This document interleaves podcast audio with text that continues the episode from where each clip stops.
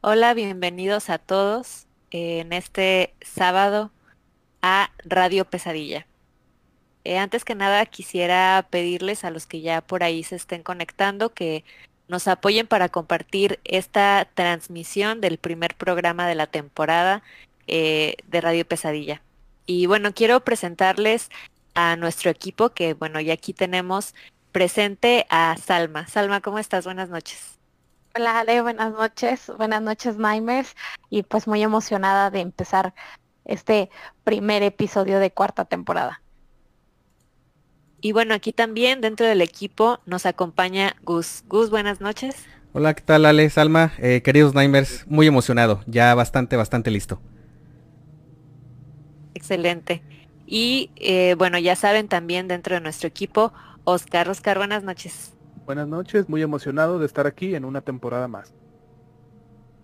Y eh, también nos acompaña esta noche eh, Carlos. Carlos, buenas noches. Muy buenas noches, Ale. Nightmares, muchísimas gracias por escuchar esta nueva temporada.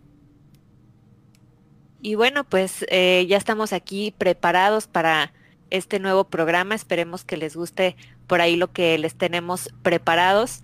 Y como una pequeña recomendación de la semana, eh, ahora tenemos aquí este, algunas modificaciones que pues vamos viendo a ver si les gustan para el programa. Eh, tenemos una recomendación que va a estar ahí como relacionada con los temas de los que vamos a estar tratando. Eh, precisamente la recomendación de esta semana es una película que se llama Presagio. Ya por ahí ya está de varios años atrás y la verdad es que está bastante relacionada al tema, como se imaginarán, el nombre de la película pues hace alusión a lo que, a lo que se trata. No les quiero dar como mucho eh, spoiler de, de qué va, pero bueno, su mismo nombre lo dice y está bastante relacionada con el tema que veremos el día de hoy. Entonces, por ahí si alguien la ha visto para que nos comparta qué es lo que opinan al respecto. Y bueno, pues comenzamos ahora sí con el capítulo número uno de la cuarta temporada de Radio Pesadilla.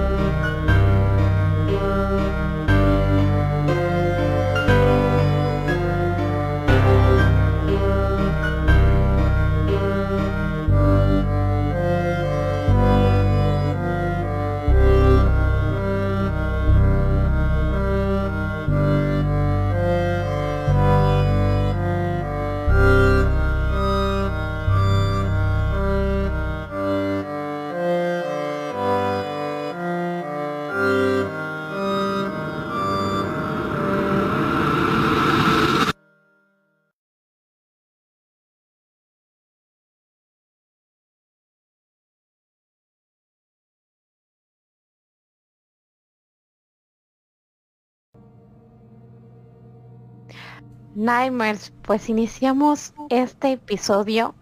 Como nos mencionaba Ale, la película de presagio nos lleva al tema de esta noche. Es verdad que a la mayoría de nosotros nos inquieta qué es aquello que nos depara el futuro.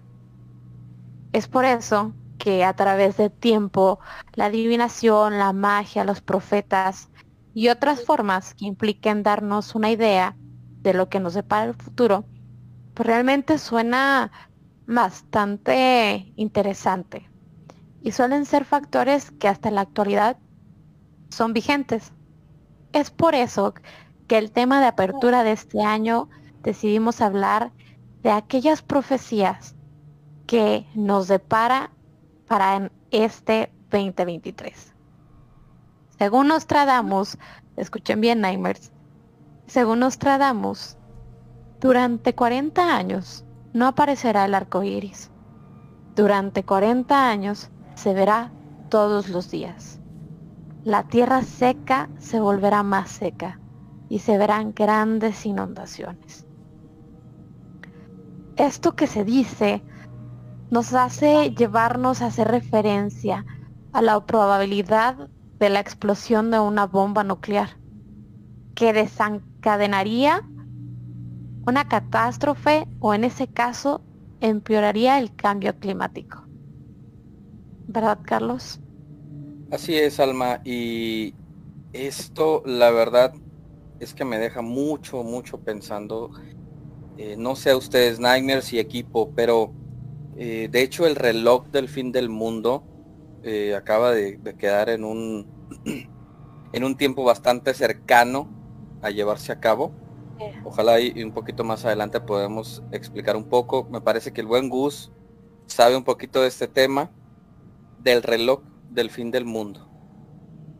Y prácticamente mide eh, cuando quedamos bastante cerca o qué tan cerca quedamos de este catástrofe eh, global. Y hace unos pocos días hemos quedado a tiempo récord, a un muy, muy bajo eh, tiempo en, segundos.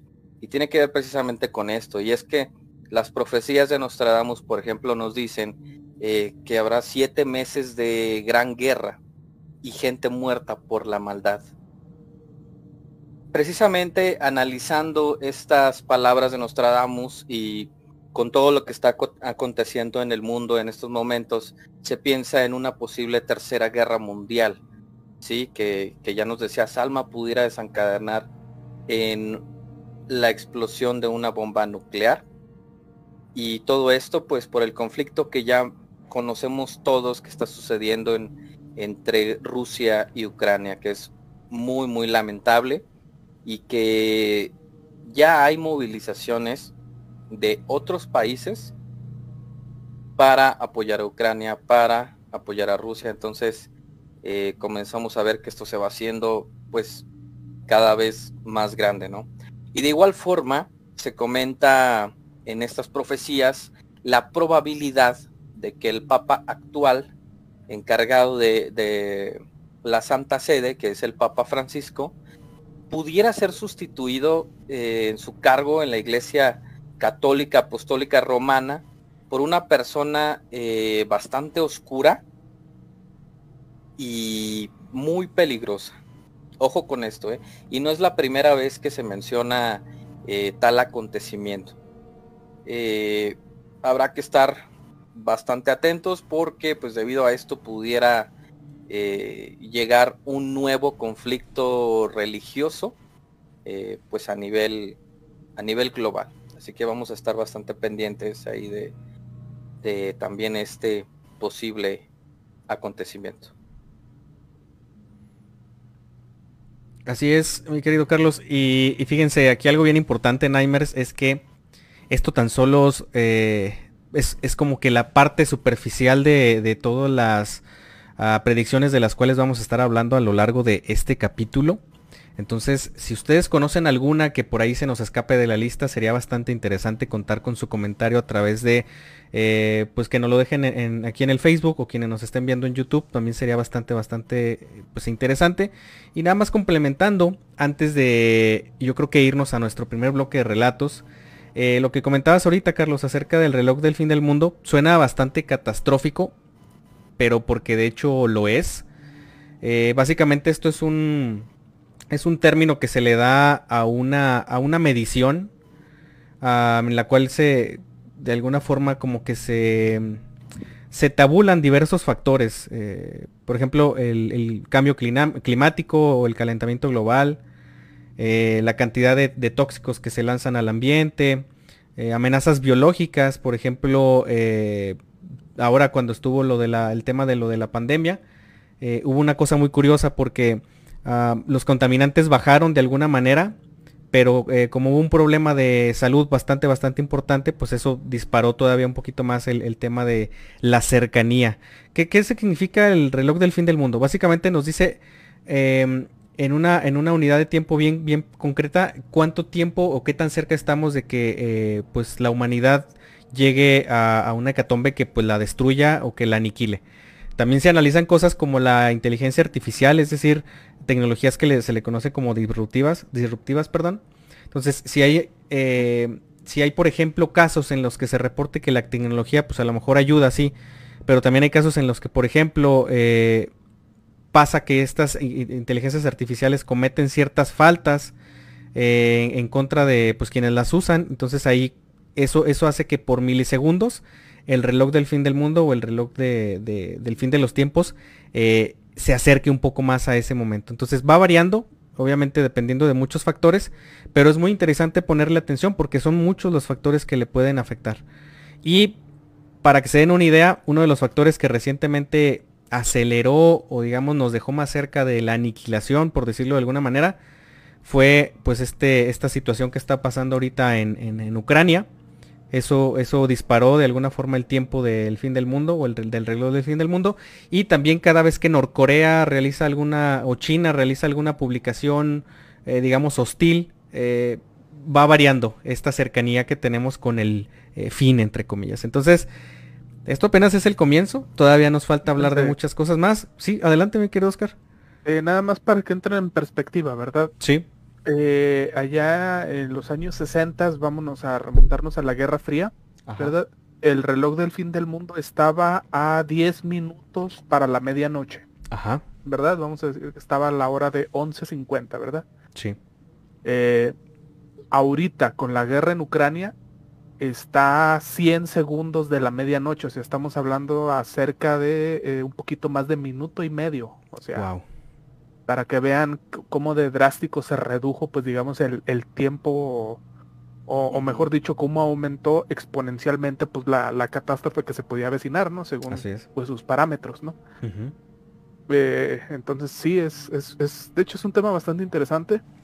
Este, porque desde el 47 más o menos que se creó, eh, pues se ha estado midiendo, digámosle, qué tan peligroso es este la situación que está viviendo el mundo pues en ese momento, ¿no? Así es. Entonces, pues bueno, sería bastante interesante que todos en casa monitoreemos ese, ese famoso reloj, ese famoso contador y, también tomar en cuenta qué es lo que causa esas modificaciones entre si estamos cerca del fin o, o no tanto. Entonces, pues dicho esto, ¿les parece bien si vamos a nuestro primer bloque de relatos, compañeros? Adelante. Perfecto. Sí, claro que sí.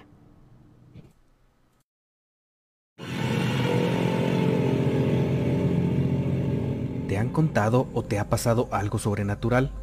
Manda tus relatos a nuestro WhatsApp 52 618 145 56 55 o entra en nuestra página web www.radiopesadilla.com. Tus anécdotas serán transmitidas en vivo y serán parte del archivo macabro de Radio Pesadilla.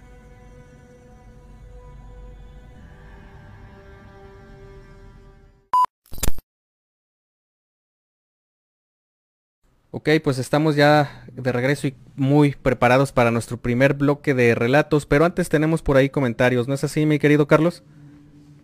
Así es, eh, queridos Nightmares, muchísimas gracias ya por eh, verse bastante activos aquí en el chat. David Gómez que llegó ahí con una con un emoji bastante interesante para saludar. Eh, Alfredo Piña dice hola, buenas noches a todos. Bienvenido Alfredo, muy buenas noches. Evaristo, nuestro buen Evaristo que dice buenas noches Nightmares, qué pronto, cuarta temporada. Aún recuerdo cuando nació y el primer capítulo, los TQM. Muchísimas gracias, mi buen Evaristo. Eh, Alfredo Piña por ahí hace alusión al intro, dice que qué bonita intro. Muchas gracias. Eh, Jaeger dice un invierno nuclear. Efectivamente, puede ser que, estemos bastante cerca por ahí de una detonación de, uno de estos explosivos que pues sería una gran tragedia, ¿no? Sí. Y bueno, también Berenice Gurrola que viene por acá llegando y dice, Jay, ya por fin eh, feliz inicio. Muchísimas gracias, Berenice. Y quiero mandar un gran saludo también a, mi esposa que nos está escuchando y a mi primo, el buen Alan, también, eh, que nos está por ahí escuchando. Muchas gracias. Excelente. Pues dicho esto, eh, mi querida Ale, ¿qué te parece si vamos por ahí? ¿Tenemos relatos ya preparados?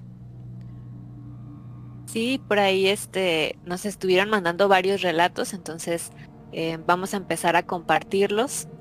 El primero que nos mandan por acá lo envía Javier Ávila, que dice así. En mi familia hay una historia de mi bisabuelo, que decía que él era un nahual. Recuerdo que cuando era pequeño y visitábamos el rancho de mi madre en San Luis Potosí, toda la gente nos miraba con recelo y cautela a la vez. Incluso me llegaron a dañar con el famoso mal de ojo, pero mi bisabuelo me curó. Esto es apenas una pequeña anécdota de todo lo que he vivido y visto en mi vida. Como ven. Ok. Eh, fíjense, es muy común eh, ya lo habíamos dicho siempre, ¿verdad? Eh, generalmente en los pueblos, en los ranchos, en las afueras de las ciudades, donde la gente, digamos que todavía vive a base de usos y costumbres, ¿verdad? Eh, que se diga que alguien es un nahual, ¿verdad? lo único extraño, ¿verdad? pues es que realmente nadie puede confirmar, este, sí, yo vi cómo se transformó en animal, ¿no? Sí. Este, casi todos siempre son nada más, este, pues me dicen que, ¿no? O escuché de él, o él me dijo que.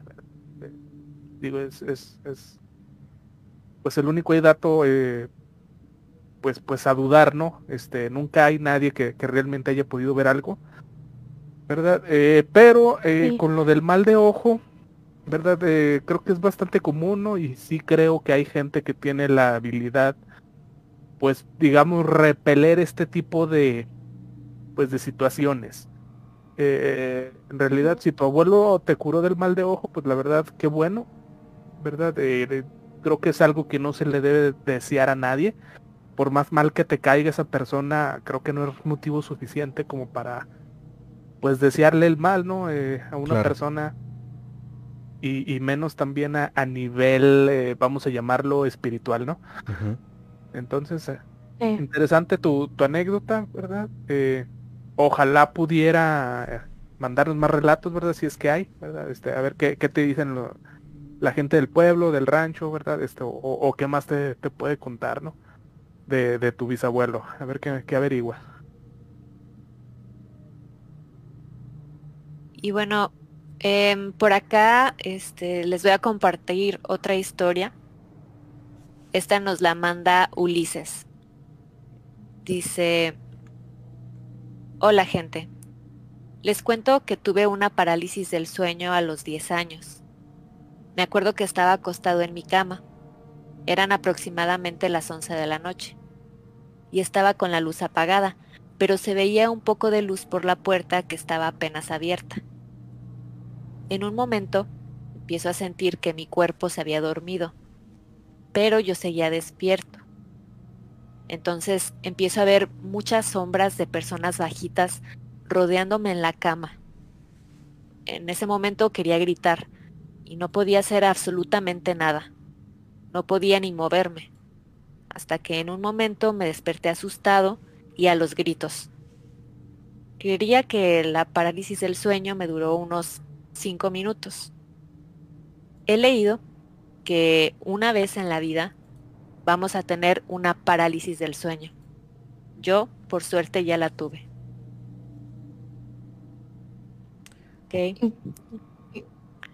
Sí, incluso hay personas que eh, por ahí tenemos algún otro relato que nos contaron hace poco, que después se los estaremos compartiendo, de parálisis del sueño que no nada más dan una vez, sino que eh, repetitivamente que en cada vez que despiertan ven cosas distintas y creo que es ahí donde se torna bien interesante porque sí por un lado está la explicación médica de que estás en una etapa del sueño y tu cuerpo sigue como rígido y no puedes despertar por completo, ¿no?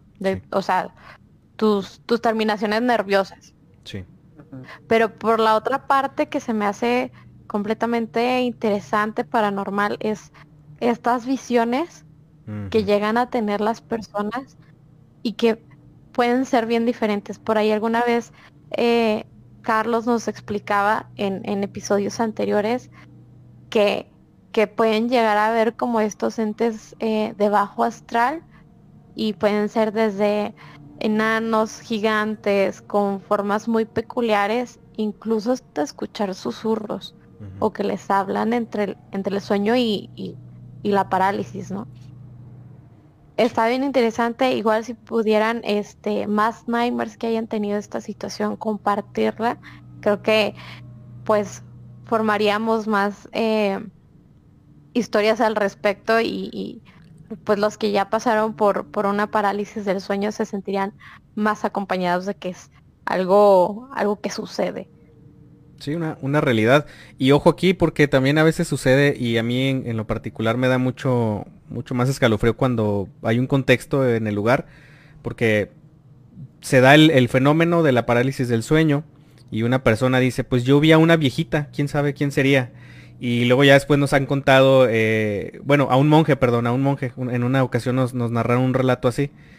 Ah, Decían, ¿verdad? Que veía un monje cuando le daba, tenía ese, ese episodio de parálisis del sueño y posteriormente investigó y resulta pues que en ese lugar era parte de, si no mal recuerdo, de un convento.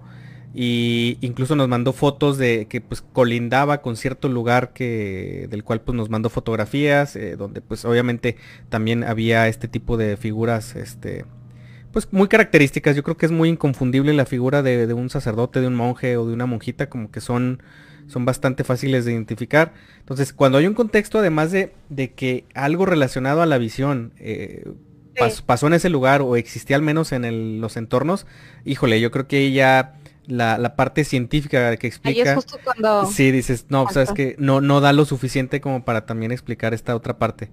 Pero pues muy interesante la verdad ese tipo de relatos. Yo creo que vamos a ir haciendo por ahí un compendio en nuestro blog de cada uno de los eh, de las experiencias con este tipo de situaciones de, parálisis del sueño.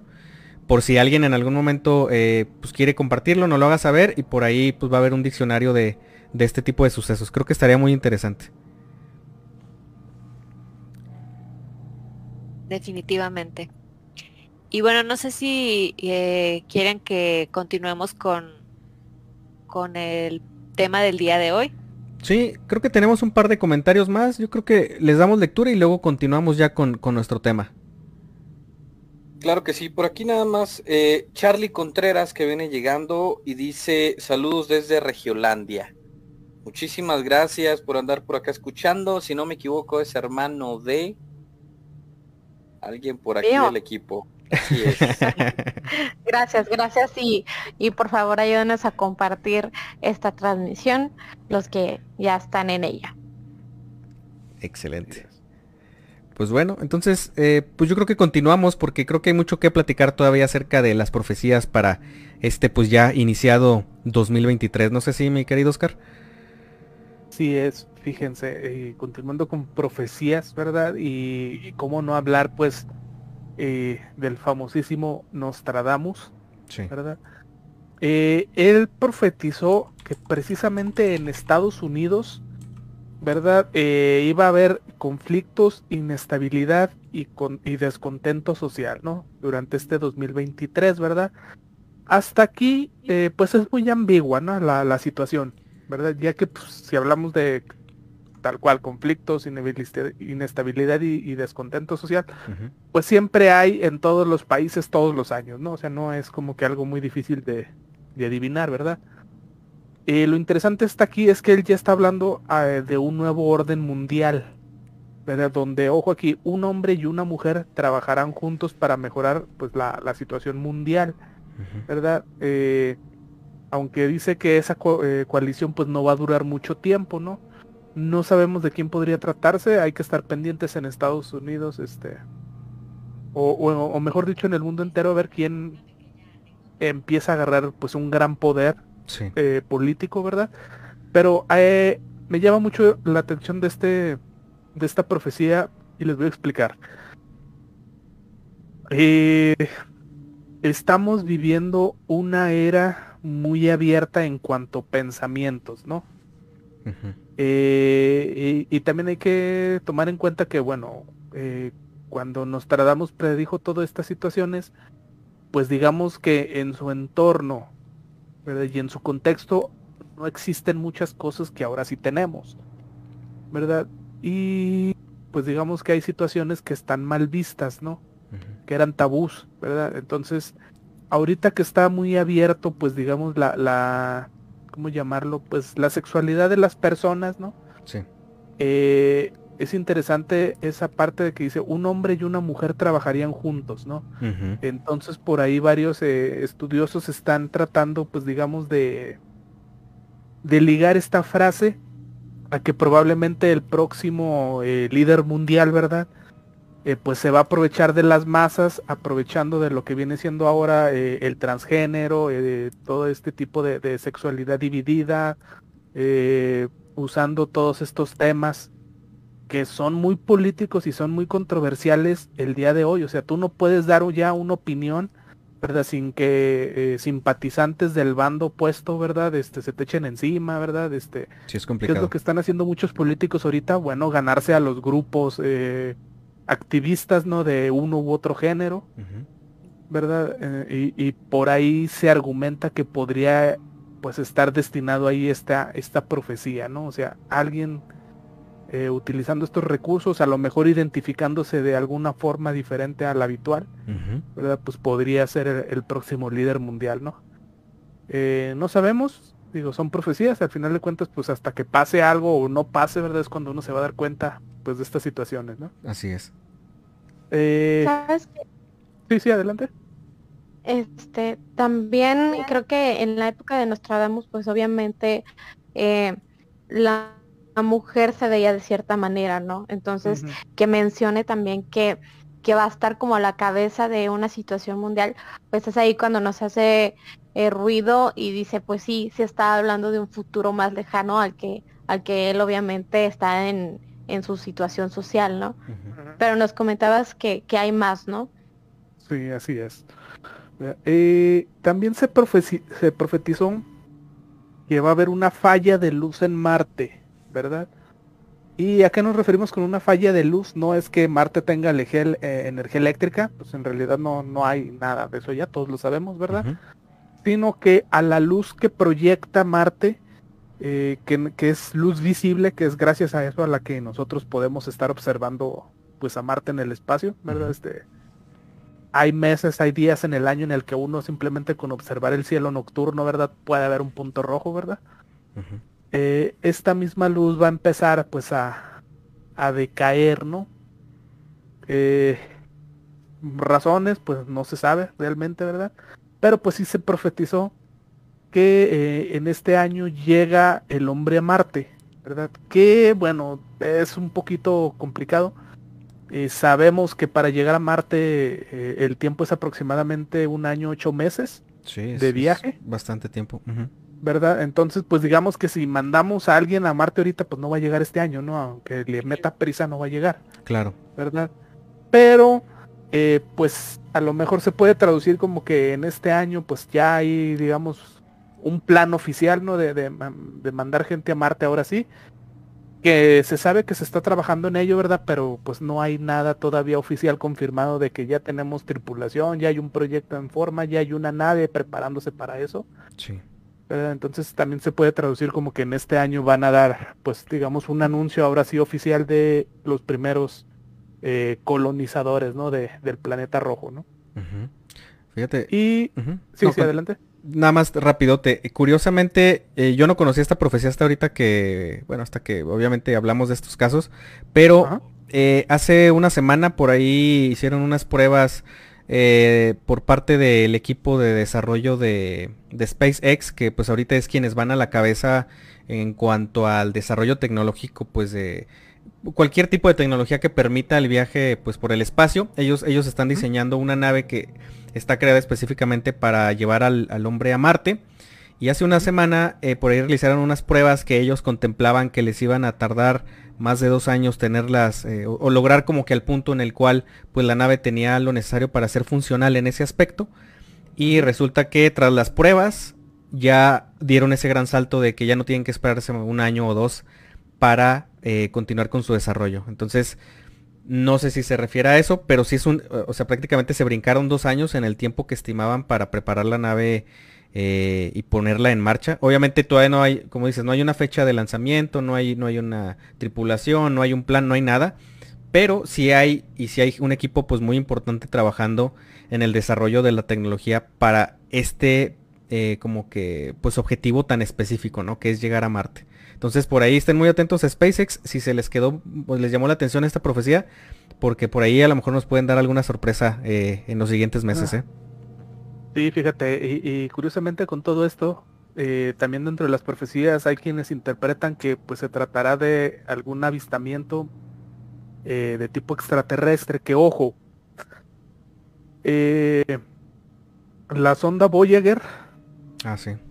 que actualmente pues está pues lejos en los confines del espacio, ¿verdad? Incluso la, la, New Horizons, ¿verdad? Que pues ya esa ya abandonó el sistema solar desde hace mucho.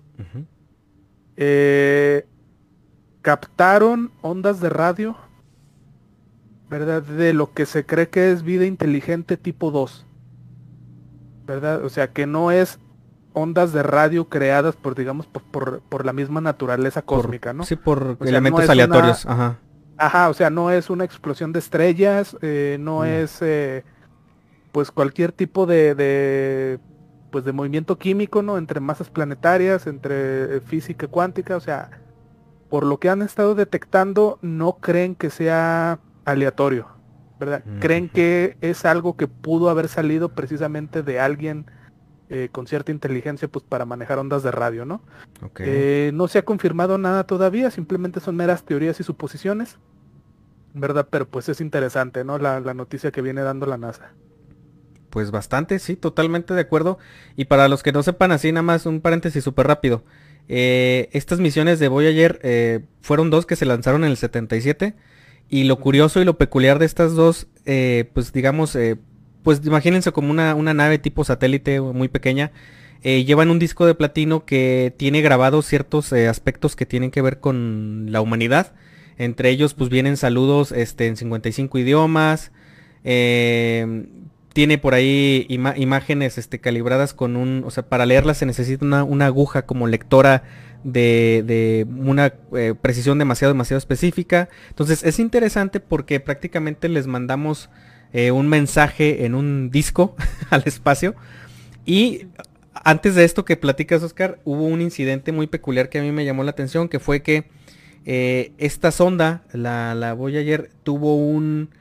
Eh, llevaba un curso, eh, pues obviamente ya bastante, bastante pues lejano a, nuestro centro del sistema solar, pero hizo una, una frenada como por alrededor de 14 horas y posteriormente continuó avanzando. Cosa que no es común para este tipo de, objetos porque los objetos en el espacio tienen una física muy peculiar.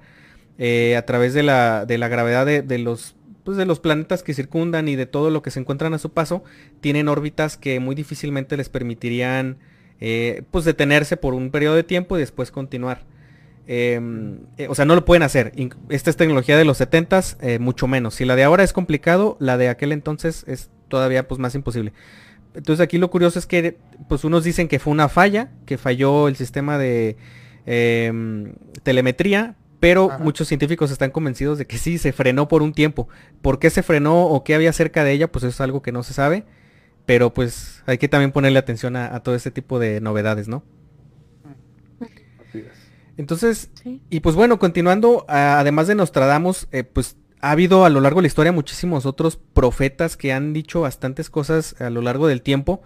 Y una de ellas, y que de hecho es una, mm, al menos es una de las que más fama han tenido en las últimas eh, décadas, es la famosa eh, Pitonisa Baba Banga. Em, ya hemos platicado un poquito de ella en algunos capítulos anteriormente. Ella eh, pues es una mujer que fue bastante mística y como bastante seguida en su natal Bulgaria. Y ella habló acerca de varios aspectos. Y uno de esos aspectos hace mucho ruido con algo que justamente está pasando ahorita. Ella decía, la Tierra verá una variación en la órbita del planeta que provocará el aumento considerable de las temperaturas, de la radiación y la subida del nivel del mar.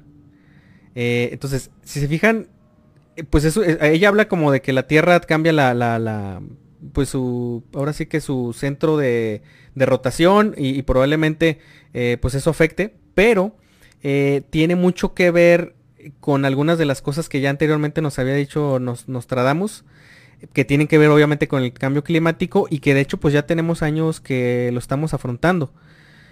Una de esas cosas que coincide con este año y digo, no digo que la predicción de Babanga sea específicamente de este otro fenómeno, pero cabe mencionarlo porque hizo mucho revuelo hace poquito.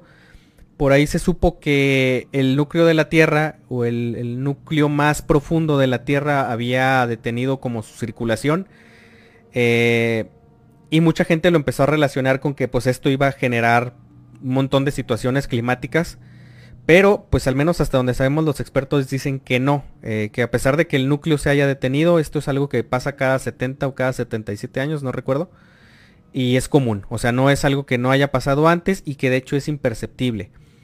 Pero lo que sí es un hecho es que el cambio climático actualmente eh, pues está generando bastantes, bastantes problemas.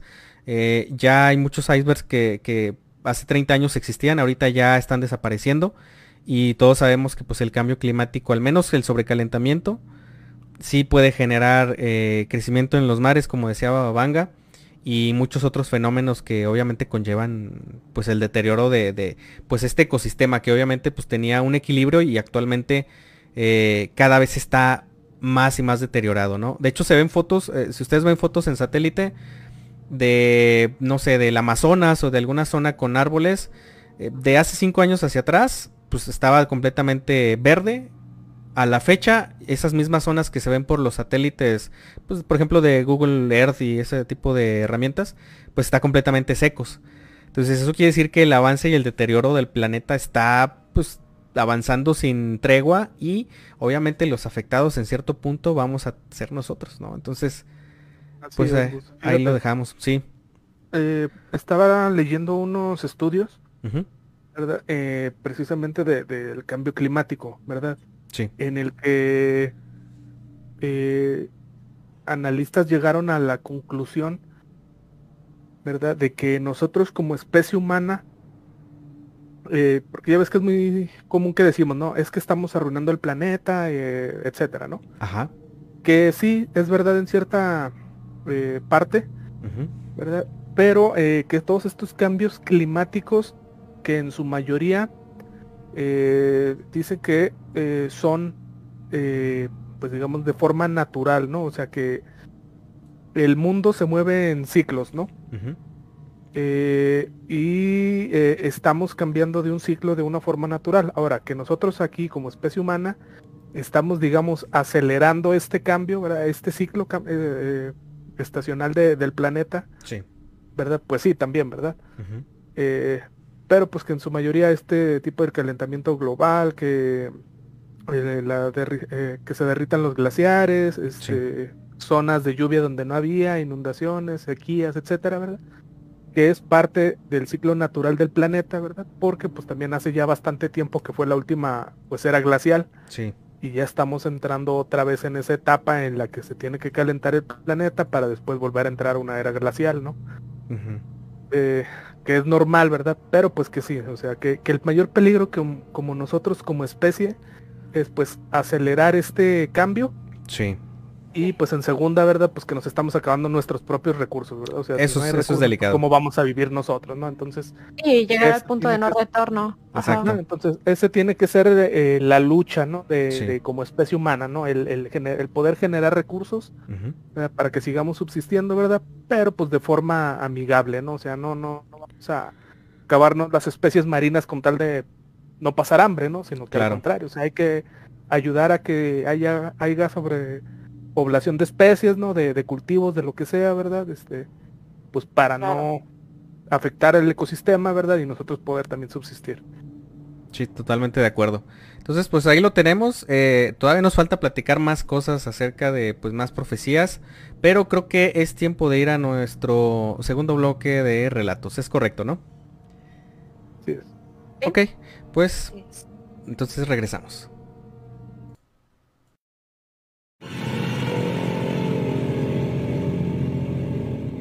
Nightmare, te invitamos finalizando este programa a que nos busques y nos sigas en nuestras redes sociales, TikTok e Instagram. Complementa la experiencia espeluznante con todo el material exclusivo que tenemos para ti.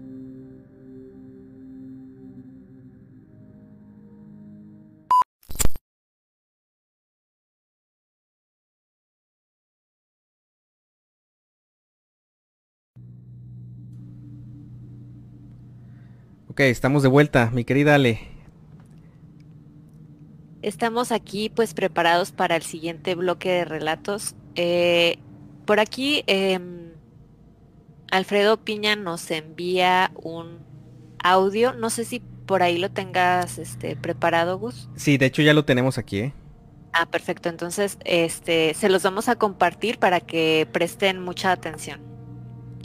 Ok, y por ahí Está en playback. Vamos a ver qué nos platica nuestro querido amigo. Ahí va.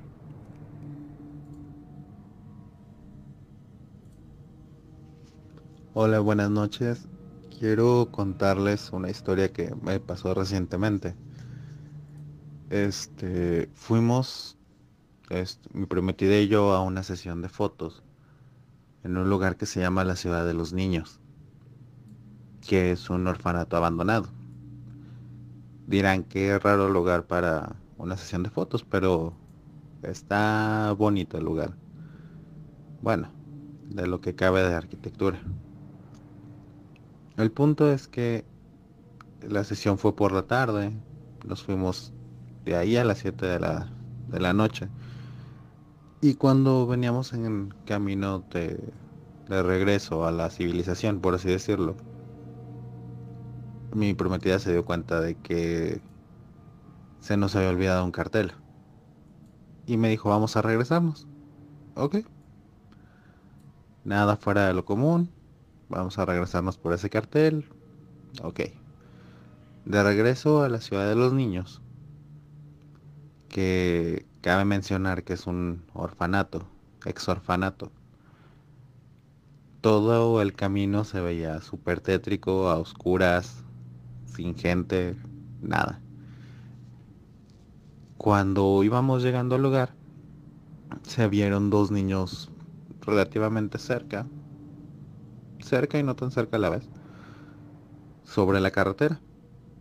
Dijimos, ah, ok, curioso. Llegamos al lugar a buscar el cartel. Yo me bajé del auto y le di las llaves para que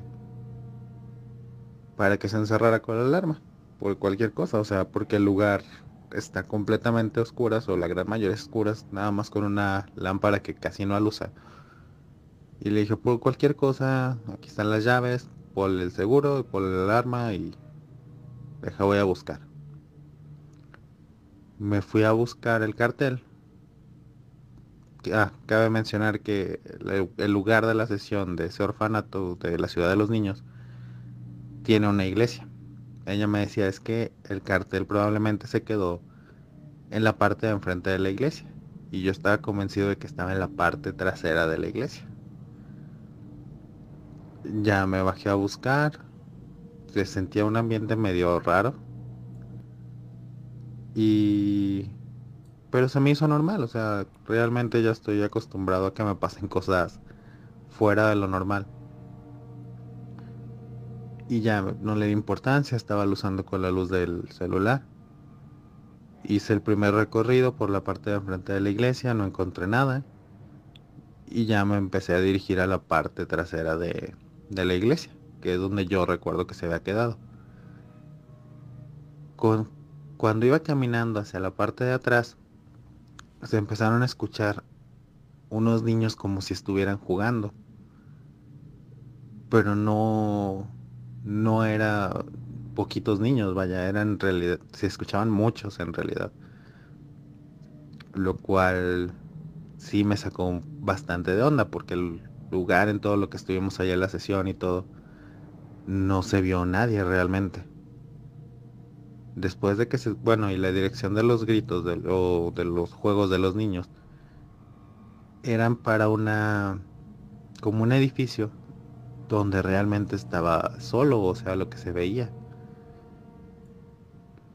después de que se dejaron de escuchar los niños, se empezaron a escuchar perros ladrar. Y yo me puse a pensar, aquí ya no sé qué, qué es más peligroso, o sea, si los niños que se escuchan o que un perro me vaya a venir a morder. Hice la búsqueda también por la parte trasera de la iglesia, casi sin ver, o sea, con la lámpara del celular no es mucho para usar. Y no estaba el cartel. Lo cual es raro porque las únicas personas que estábamos ahí durante la sesión era el fotógrafo, su equipo y nosotros. Y en dado caso debe de haber estado el cartel. Y más raro todavía, todos esos niños jugando que se escuchaban. Le comento a mi prometida que, que los había escuchado, me dice, pues vimos dos niños en la carretera, le digo, sí, pero no eran dos, eran muchísimos. Qué bueno que, que regresaron ya a esta nueva temporada de Radio Pesadilla y mucha suerte en todo lo que venga.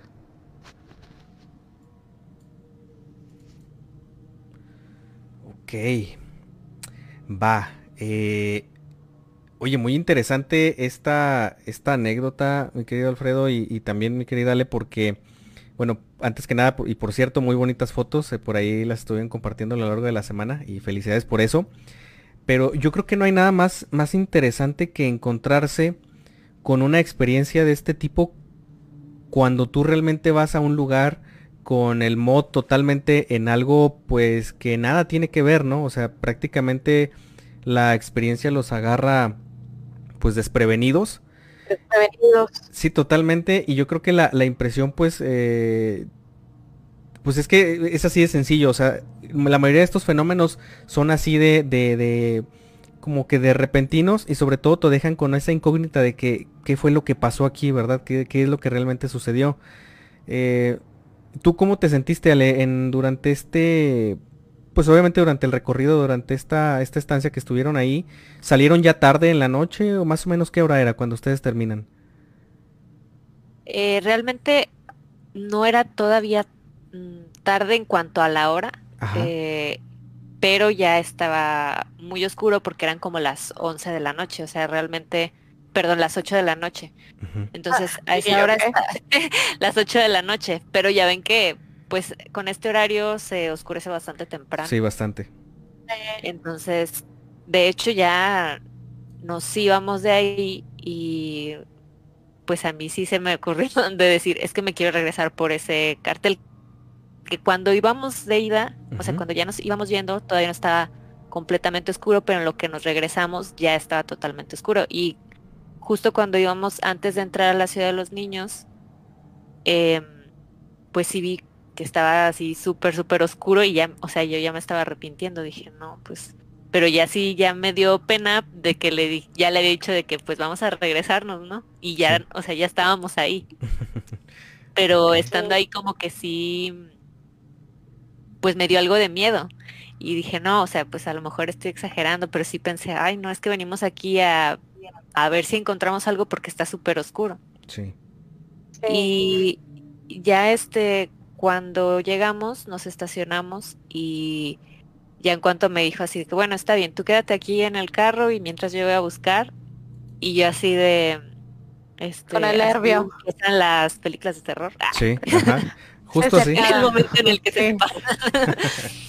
este y ya no, este, realmente yo mientras estaba esperando en el carro como tal, yo no escuché nada. De hecho, ni siquiera escuché, o sea, no escuché a los niños, que estaba, mm, la verdad estaba un poquito lejos, pero no tanto de la iglesia, o sea, sí estaba, este, a una, una distancia más o menos considerable, pero sí, no escuché eso y tampoco escuché a los perros. Eh, que, se escucharían en dado caso, pues más, ¿no? Sí, más que los niños. Este, y ya cuando eh, regresó, pues ya me, contó eso, ¿verdad?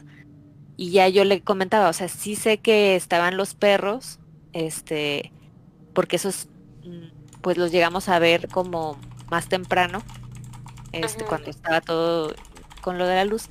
Y sí, pues mi primera instinto fue decirle, no sabes qué, pues, o sea, lo que escuchaste fueron los niños que vimos al principio, que iban llegando este, ahí al lugar. Pero ¿Y a sí me esos dijo que niños? eran muchos. A, a esos niños que vieron al principio los volvieron a ver. De hecho ya no, ya no, pero eh, yo creo que era de como de los que vivían ahí. Casi no vive gente por ahí, pero sí este hay algunas como pues como casitas o no sé, Ajá. donde vive poquitas personas. Entonces yo como asocié que vivían ahí. Ok, Eh, eran ya cercanos. no- ajá. ya- ajá. Yo asumí que eran ellos y ya la verdad ya después no los vimos, pero yo estaba así como, pues ya vámonos, y ya, ya estaba más nerviosa que otra cosa. Sí, claro. Pero fue por eso, porque estaba muy, muy oscuro y ya con esa anécdota que me dicen, hombre, yo así de que ya vámonos. Con más razón, ¿verdad? sí, Ajá. Ok. Pues gracias por compartirnos su historia en, en esta sesión y, y, y sobre todo que, que qué interesante que no, como dice Gus, ¿no? O sea, no iban a eso y se toparon con un evento pues bastante peculiar. Sí.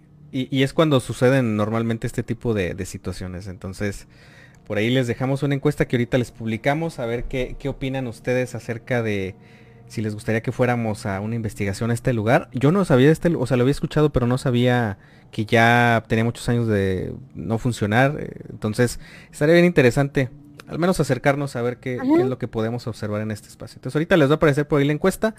Pero creo que es momento de regresar a nuestro tema, muchachos. No sé si tengamos algún comentario, mi querido Carlos o mi querido Oscar. Por parte de Facebook estamos bastante tranquilos. Eh, por YouTube igual, estamos bien. Ok, perfecto. Entonces, pues bueno, volvemos al tema, mi querida Ale. sí, eh, continuando por aquí con eh, las predicciones que se eh, tienen para este año. Ajá. eh, Baba Vanga nos continúa compartiendo algunas profecías, dentro de las cuales una de ellas dice, una tormenta solar podría acabar con las redes eléctricas y las telecomunicaciones.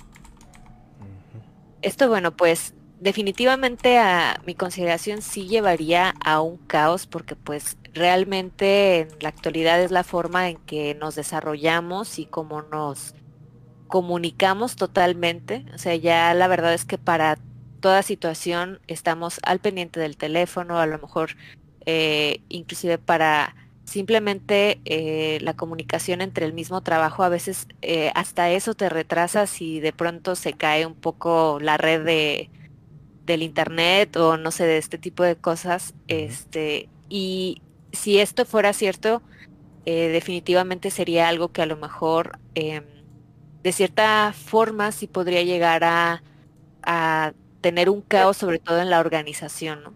Sí, claro. Y eh, bueno, una de las cosas también que se me hizo muy interesante es acerca de la prohibición de los gobiernos a los nacimientos naturales.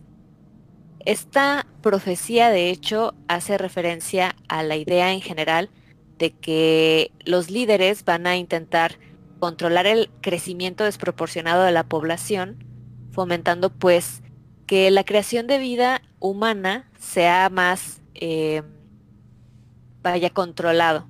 Esto a través de laboratorios, de individuos genéticamente modificados. Y esto me lleva un poco al pensamiento, es no una idea nueva, Sí. eh, en el sentido de que ya, por ejemplo, eh, en China, desde hace ya mucho tiempo, por ahí del 79, surge una política que es la política del hijo único, donde era una manera de poder controlar esta población tan eh, numerosa.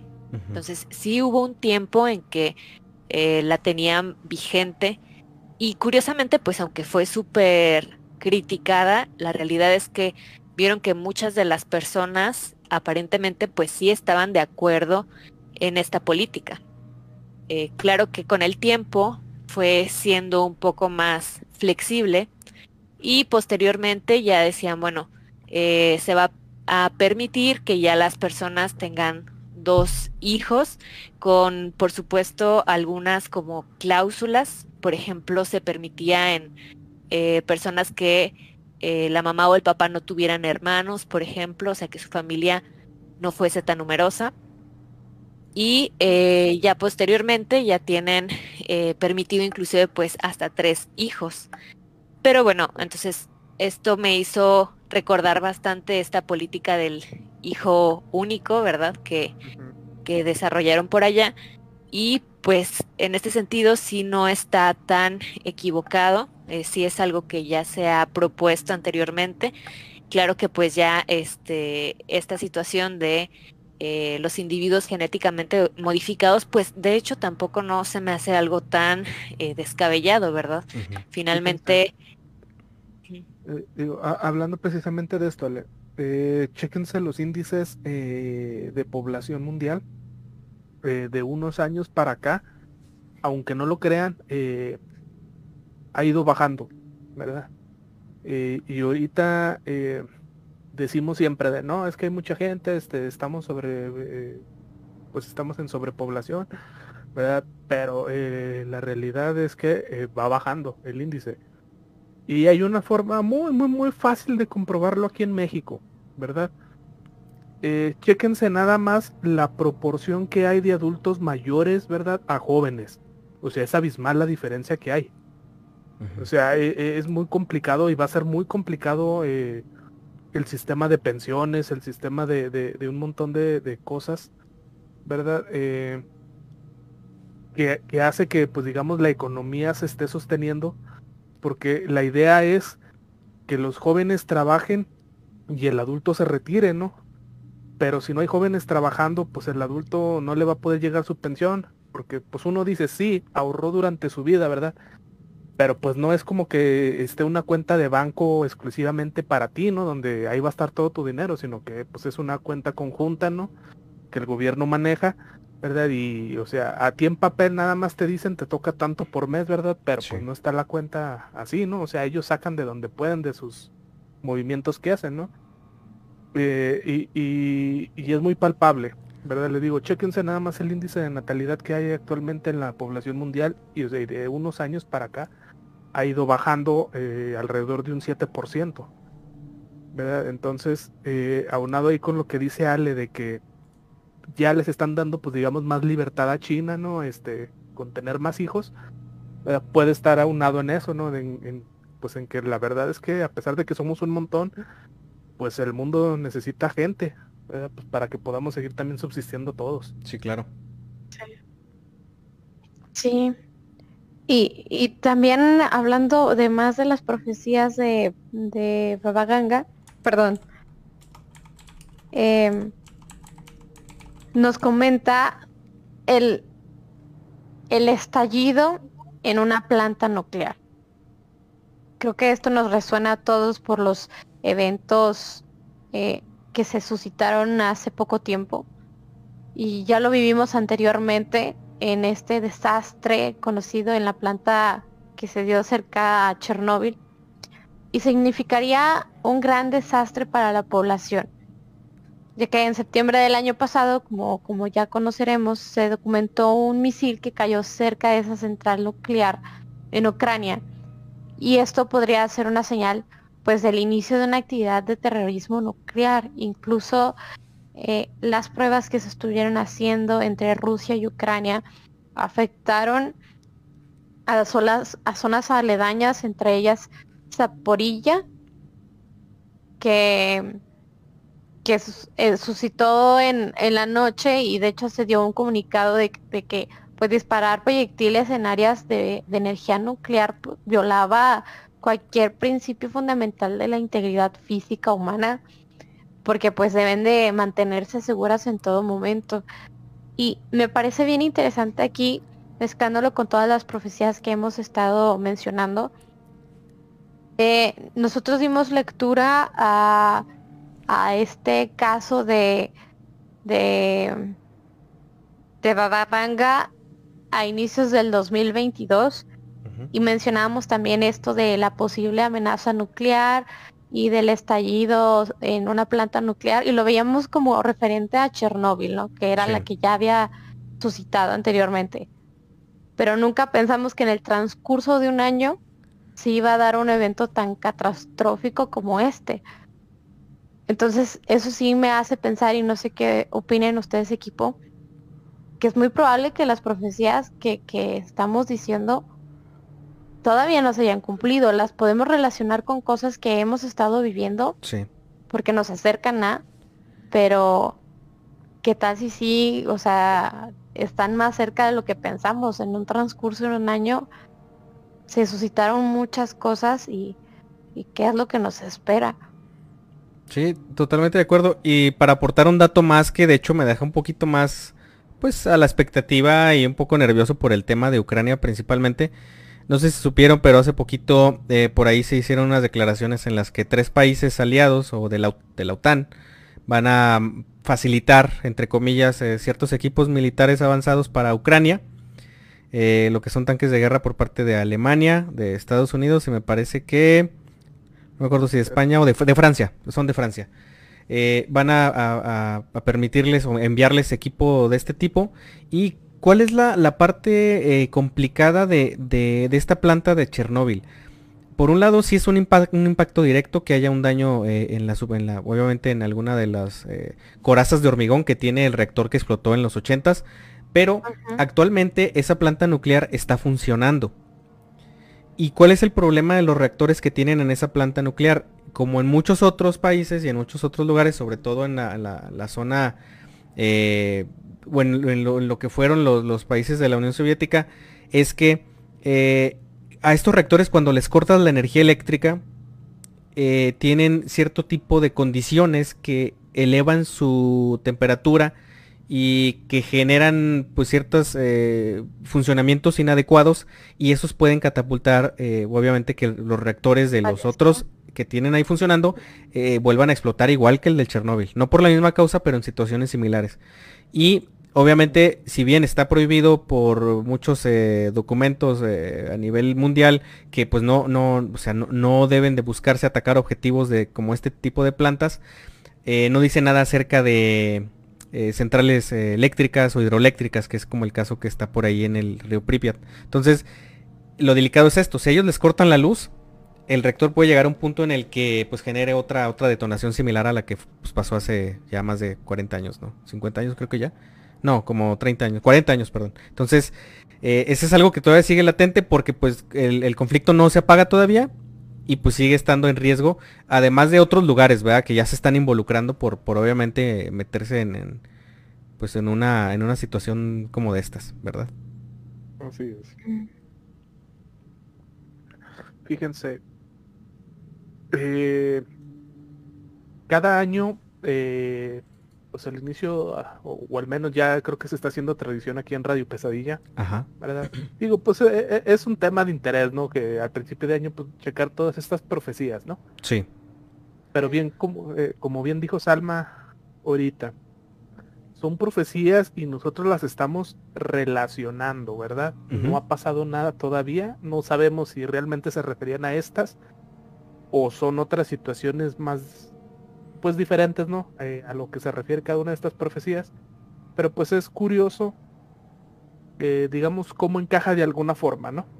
Sí. Eh, digo, desconocemos realmente qué es lo que va a pasar. O sea, yo, al menos en mi pensar, yo siento que nadie sabe el futuro, o sea, nadie puede conocer el futuro, ¿verdad? pero pues no quedaba de otra pues más que descubrirlo con el paso del tiempo, ¿no? Eh, en notas un poquito más alegres, en verdad, eh, lo mismo venimos haciendo, ¿no? Y casi todas las profecías pues son pues bastante pesarosas, ¿no? Siempre con un tono pues ahí este triste, ¿no? Desconcertante. Catastrófico, sí. ah, catastrófico, un poquito de miedo, ¿verdad? Pero bueno, al menos podemos decir que ya estamos en el año 2023 y pues que aquí seguimos, ¿verdad? Y, el mundo sigue, ¿no? Entonces, eh, si en los años pasados pues se profetizaron tragedias demasiado grandes, eh, pues podemos solventarlas, ¿no? Todavía. Así es.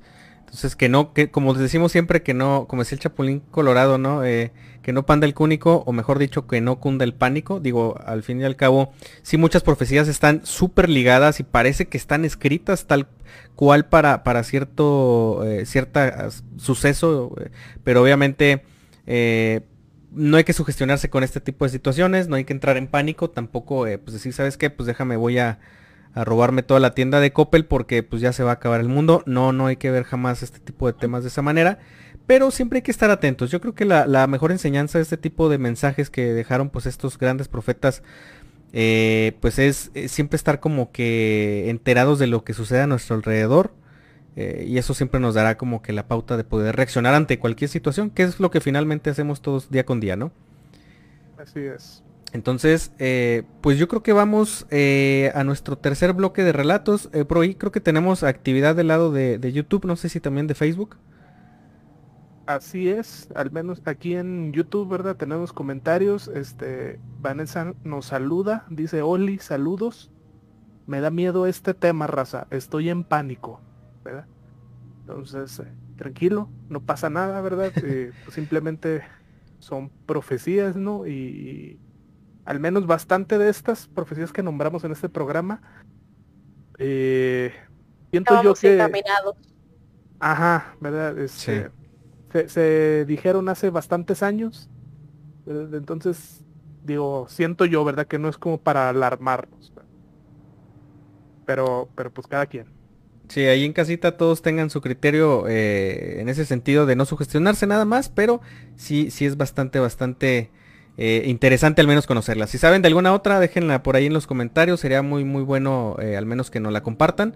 Y pues ahora sí muchachos, vamos al siguiente bloque de relatos.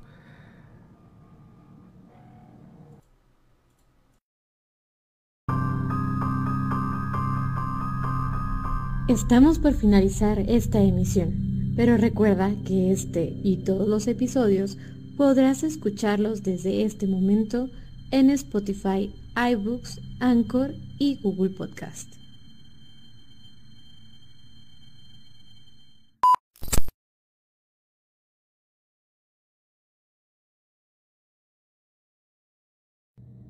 Y pues ya estamos de vuelta, queridos amigos.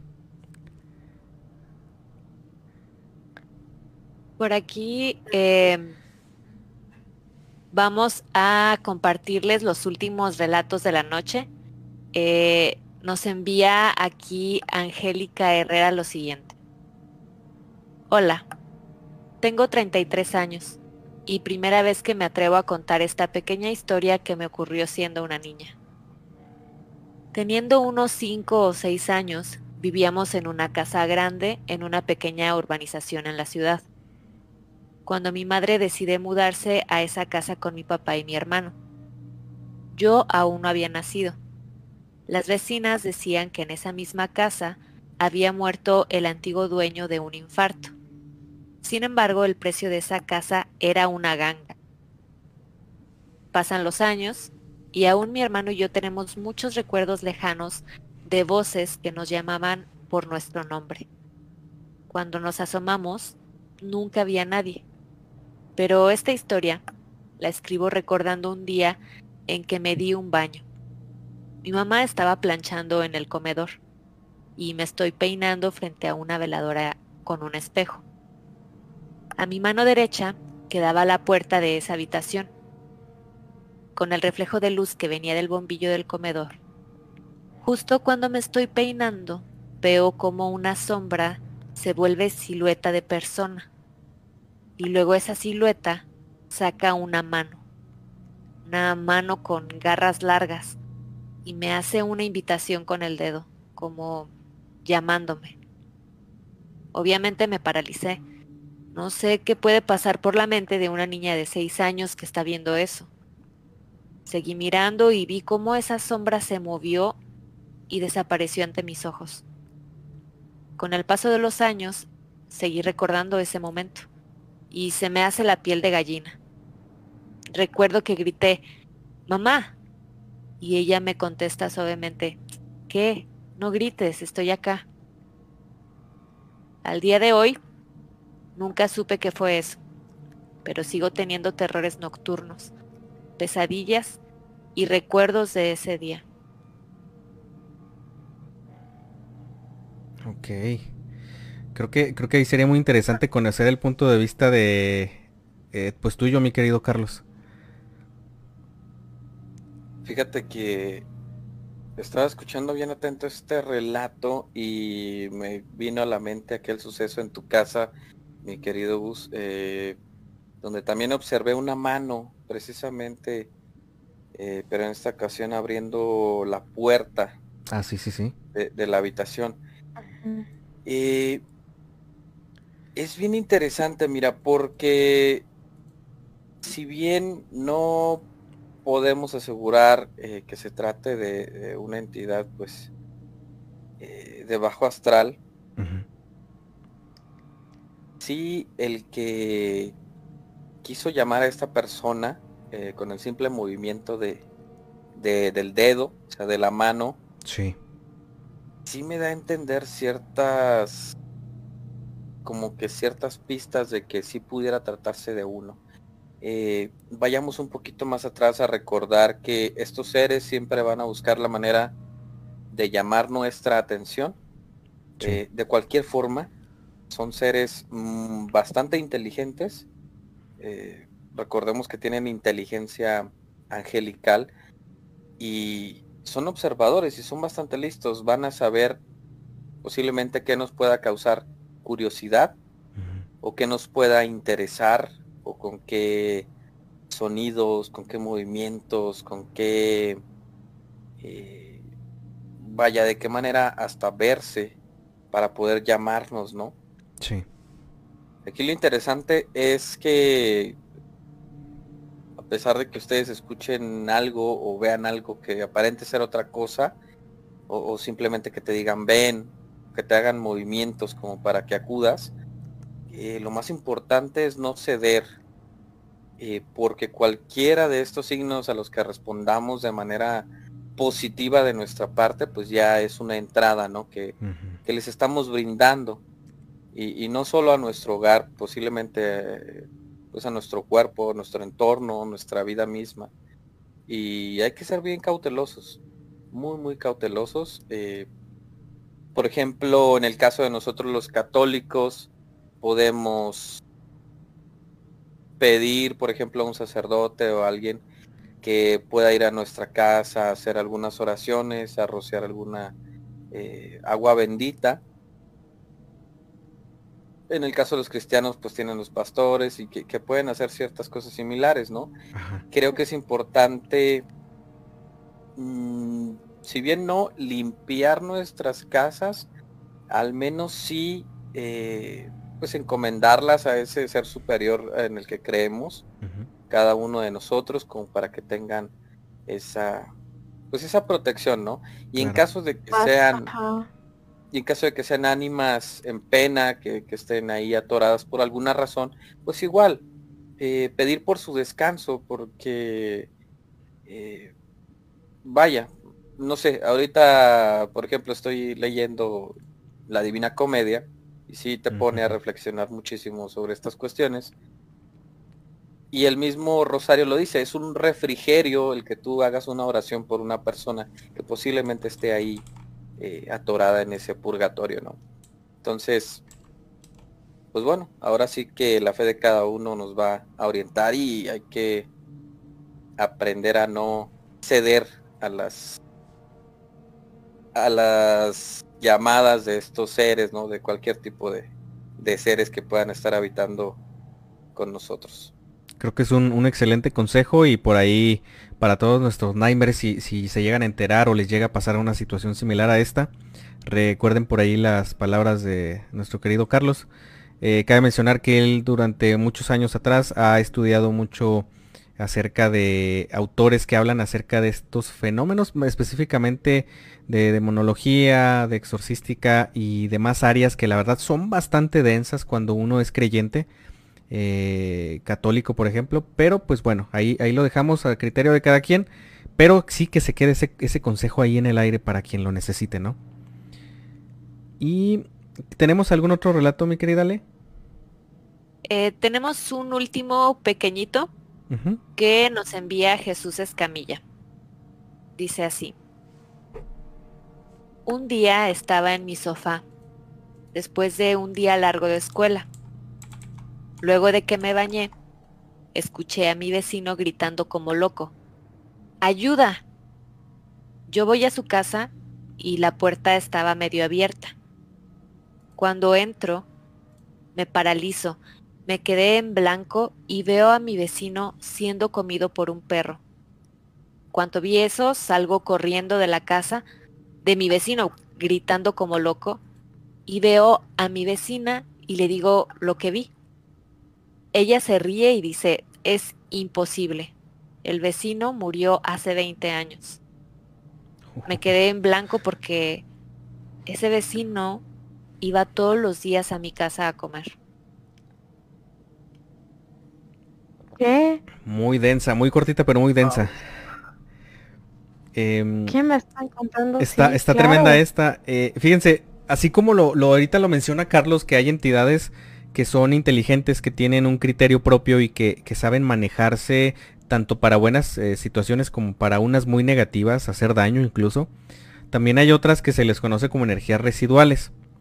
Y creo que este es un caso eh, que si, si, por ejemplo, si la parte contextual eh, tiene sentido y hace juego con, con lo que esta persona eh, nos, nos cuenta en su relato, o sea, si, la, si este vecino muere de esa manera, es muy posible que lo que haya visto sea ese, esa como pequeña o extraña película temporal que queda plasmada en el espacio, obviamente en- físicamente en ese lugar, y que tiene como que esa, esa, esa luz este, pues aleatoria en la que cual pues eh, ese residuo le ap- aparece y resulta que alguien logra, logra captarlo. O sea, se dan las condiciones para que lo capten, ¿no? Sería bien interesante que nos complementen si sí fallece su vecino de esa, de esa forma, de una forma pues que me parece muy grotesca. eh, me parece bastante atroz, lo, lo- o sea, me lo estoy imaginando y no, no, no, es, es una imagen que no se me va a quitar, yo creo que hasta que ponga algunos videos de cosas agradables. Pero hay muchas energías así, sobre todo pasa cuando hay muertes, como lo vemos aquí, en- lo hemos platicado en otros capítulos, repentinas, accidentes, ah, en las cuales hay una lucha desesperada, una angustia muy, muy elevada. Suele, suele suceder que, este residuo permanece ahí y pues puede durar años, ¿no? Hasta que alguien pueda armonizar el lugar, pero ah, me parece una imagen que difícilmente se, se olvida, ¿eh? Eh, me impactó mucho ese relato. Sí, fue cor- corto, pero, pero Poderoso. dio miedo. Estuvo, Ajá. estuvo Sí. fuerte, sí, sí, sí. Entonces, eh, de hecho- ujú, sí, Salma. Desmenuzándolo un poco, o sea, eh, dentro del esoterismo se supone que los perros son como guías espirituales, ¿no? Pero cuando atacan es miedo. Entonces, probablemente haciendo una suposición, el señor tuvo miedo antes de morir o algo así que, que lo carcomió. No sé, o sea, es una interpretación, Sí. uniendo algunas cosillas por ahí, pero sí estaría bien interesante si puede tener contexto de la muerte de su vecino, que, que, que nos diga y, y poder hilarle ahí un poco para, para conocer más la situación que, que rodeaba este evento paranormal. Así es. Y pues bueno, queridos eh, Nimers, pues yo creo que es el momento de, de ir cerrando. eh, no sé si tengamos por ahí comentarios nuevos. Sí. Tenemos acá en YouTube, ¿verdad? De Vanessa que nos dice, me está gustando mucho la nueva temporada, felicitaciones. Eh, Así que muchas gracias por tu comentario, ¿verdad? Muchas, muchas gracias. Y- Así es. Y pues por parte de Facebook nada más un, es un sticker que nuestro buen David eh, nos hace el favor de hacernos llegar como para saber que sigue aquí bastante atento. Muchas gracias. Excelente. Pues eh, no sé muchachos, ¿qué les parece si... eh, pues entonces vamos cerrando, eh, porque por ahí al final les tenemos una sorpresita, ¿verdad? Así es. Entonces, Salva. Sí. Eh, Nos despedimos. Sí, vamos Entonces, cerrando. Para dejarlos con este esta sorpresa que les tenemos pre- preparados en esta cuarta temporada. Mi nombre es Alma Contreras. Un gusto estar de nuevo con ustedes cada noche para darles pesadillas en las cuál es pensar durante sus sueños. Eh, Oscar. Muchísimas gracias a todos los Nightmares, ya estamos de vuelta. Mi nombre es Oscar Hernández, ¿verdad? Y eh, ahí si quieren contactarme por algún medio, ¿verdad? Pueden buscarme en mi Instagram como arroba fabulantasia. Carlos. Muchas gracias Nightmares por comenzar con nosotros esta nueva temporada. Estamos llenos de nuevos temas, de bastantes ganas de continuar con este proyecto. Y bueno, igual, eh, quien guste por ahí eh, agregarme en, seguirme en Instagram, pues es eh, bruce.fl y pues muchísimas gracias. Gus. Eh, pues de mi parte también agradecerle sobre todo la paciencia porque duramos offline bastantes, bastantes días, fueron cerca de pues yo creo que dos meses. Entonces les agradecemos la espera y pues el que nos hayan acompañado en este reingreso a la sociedad. Suena feo, pero pues es básicamente lo que hicimos. Entonces yo soy Gustavo Alcalá y en Instagram me encuentran como arroba Gus Alcalá con Z. ¿Vale? Y bueno, pues eh, un gran programa. A todos nos da gusto estar aquí de regreso con todos ustedes. Mi nombre es Alejandra Gómez. Igual les comparto mi Instagram. Estoy como Lamia Scarlett si quieren por ahí eh, seguirme en esa red social. Salma. Pues los dejamos entonces con nuestra sorpresa de esta noche y de esta temporada, nos dejamos con la leyenda de la noche. Esto fue Radio Pesadilla, donde las pesadillas comienzan. Que duerman bien.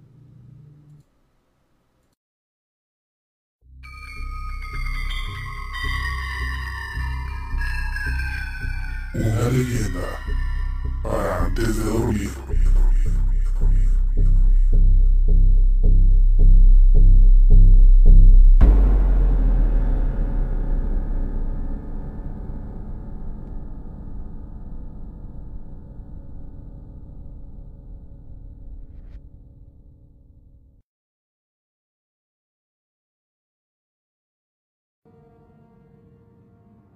La leyenda del gallo Maldonado, San Luis Potosí, México.